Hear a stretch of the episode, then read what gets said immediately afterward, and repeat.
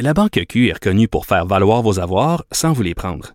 Mais quand vous pensez à votre premier compte bancaire, tu sais, dans le temps à l'école, vous faisiez vos dépôts avec vos scènes dans la petite enveloppe. Hmm, C'était bien beau. Mais avec le temps, à ce compte-là vous a coûté des milliers de dollars en frais, puis vous ne faites pas une scène d'intérêt. Avec la Banque Q, vous obtenez des intérêts élevés et aucun frais sur vos services bancaires courants. Autrement dit, ça fait pas mal plus de scènes dans votre enveloppe, ça. Banque Q. Faites valoir vos avoirs. Visitez banqueq.ca pour en savoir plus. Cube Radio. Cube Radio. En direct à LCN. 14h30, c'est le moment d'aller retrouver notre collègue dans nos studios de Cube Radio. Salut Geneviève. Salut Julie. Tu voulais nous parler de cette campagne euh, pour euh, sensibiliser les jeunes à cette cyber-exploitation sexuelle, les fameux sextos que les jeunes s'envoient. Pas juste les jeunes d'ailleurs. Ben oui, puis c'est une campagne quand même gouvernementale, une campagne euh, qui est en vie entre guillemets depuis l'automne. Et là, pourquoi on en parle maintenant? C'est parce qu'elle a comme refait surface sur les médias sociaux à cause de des images euh, dans des abribus. C'est Catherine Etier qui est une euh, personnalité, une chroniqueuse bien aimée des jeunes, qui a fait un partage sur sa page Facebook qui est devenue assez virale. Merci. Euh, cette pub-là, ce qu'on voit, c'est une fille, Yasmina, avec un sac en papier brun sur la tête. Euh, c'est marqué sexto sur le sac en papier.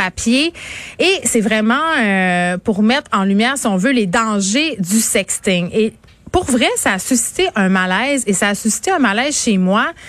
Parce que euh, je pense qu'on s'attaque pas à la bonne cible ici et c'est vraiment ce qui a En fait, dérangé toi, les gens. pas contre la, le- le- la genèse de cette publicité pour sensibiliser les jeunes, mais tout est dans la manière de faire. Ben en fait, je suis pas contre qu'on ait une discussion avec les jeunes pour parler des conséquences de sexter. Là, j'ai un problème, c'est qu'on met la responsabilité, si on veut, sur le dos de la victime. Euh, dans ce cas-là, là, tu sais, quand tu te mets un sac de papier brun sur la tête, Julie, là, le message est assez clair. C'est parce que t'as honte, Ouais. tu sais. Puis ce que ça dit, cette publicité-là, c'est et toi, la petite fille chez toi, si tu envoies un sexto, si tu envoies une photo de toi nue à quelqu'un, euh, ben c'est de ta faute. C'est de ta faute si cette photo-là, à un moment donné, euh, se fait partager.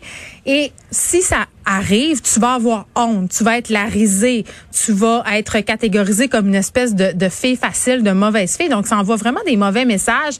C'est un peu comme si on était tout le temps encore dans cette espèce de dichotomie, justement, de la bonne fille versus la mauvaise fille, celle qui a les bons comportements versus celle euh, qui n'en a pas. Puis, je sais là, que c'est délicat parler de sexto, là, mais je trouvais ça important qu'on s'en parle vendredi aujourd'hui parce que ça va être le week-end. Peut-être une belle occasion d'avoir Oui. une discussion avec nos ados, puis même avec nos pré-ados, là, parce que ça s'en vient, parce que veut, veut pas, là, puis même si on veut pas euh, l'admettre, puis si on veut pas euh, se l'avouer, le sexting, ça fait partie désormais de la vie sexuelle des gens, là, pas juste au Québec, Mais à l'échelle en mondiale. temps de pandémie, les jeunes ne, ne peuvent pas se voir. C'est un peu comme ça qu'ils font leur sexualité. Puis, mais toi, dans le fond, ce que tu dis, Geneviève, c'est qu'on aurait dû mettre la faute sur la personne qui diffuse après ça le, le- le fameux sextape ou Mais sexto. c'est parce que la personne qui est Qui en faute, ben oui, la personne qui est en faute, Mhm. lorsque des images Ouais. circulent comme ça sans le consentement de l'autre personne, que tu appelles ça euh, d- du revenge porn ou autre affaire là, ben c'est la personne qui le partage, c'est la personne qui le partage sans consentement. Et majoritairement ce sont des hommes malheureusement, mais ça peut arriver aussi le cas inverse où une jeune fille pour se venger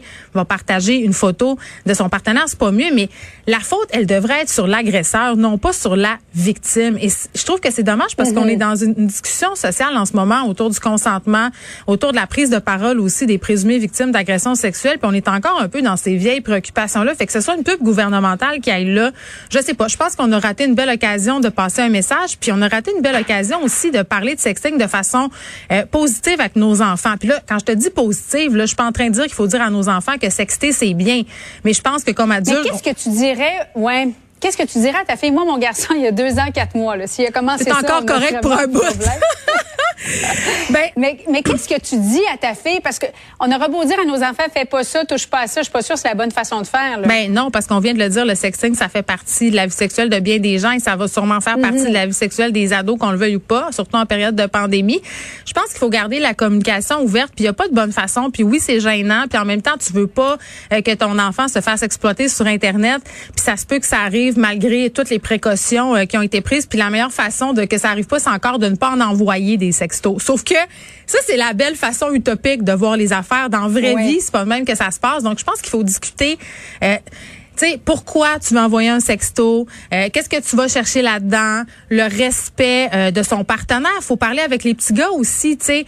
Euh, comment on est dans une relation Mhm. saine avec une autre personne, même si ça se termine mal, tu sais. Je- C'est vraiment la discussion en amont qu'il faut avoir avec les adolescents, les adolescentes, pas une espèce de discussion. où On est encore tout le temps en train de blâmer les filles, euh, de dire que c'est de leur faute. Ça me fait penser euh, aux politiques vestimentaires dans les écoles. là. Portez pas de bretelles spaghetti parce que vous allez exciter les petits gars. C'est la même affaire dans le cas de cette campagne-là. On met le blâme sur la fille. C'est comme si c'est de la faute de la fille. C'est la fille qui le cherche.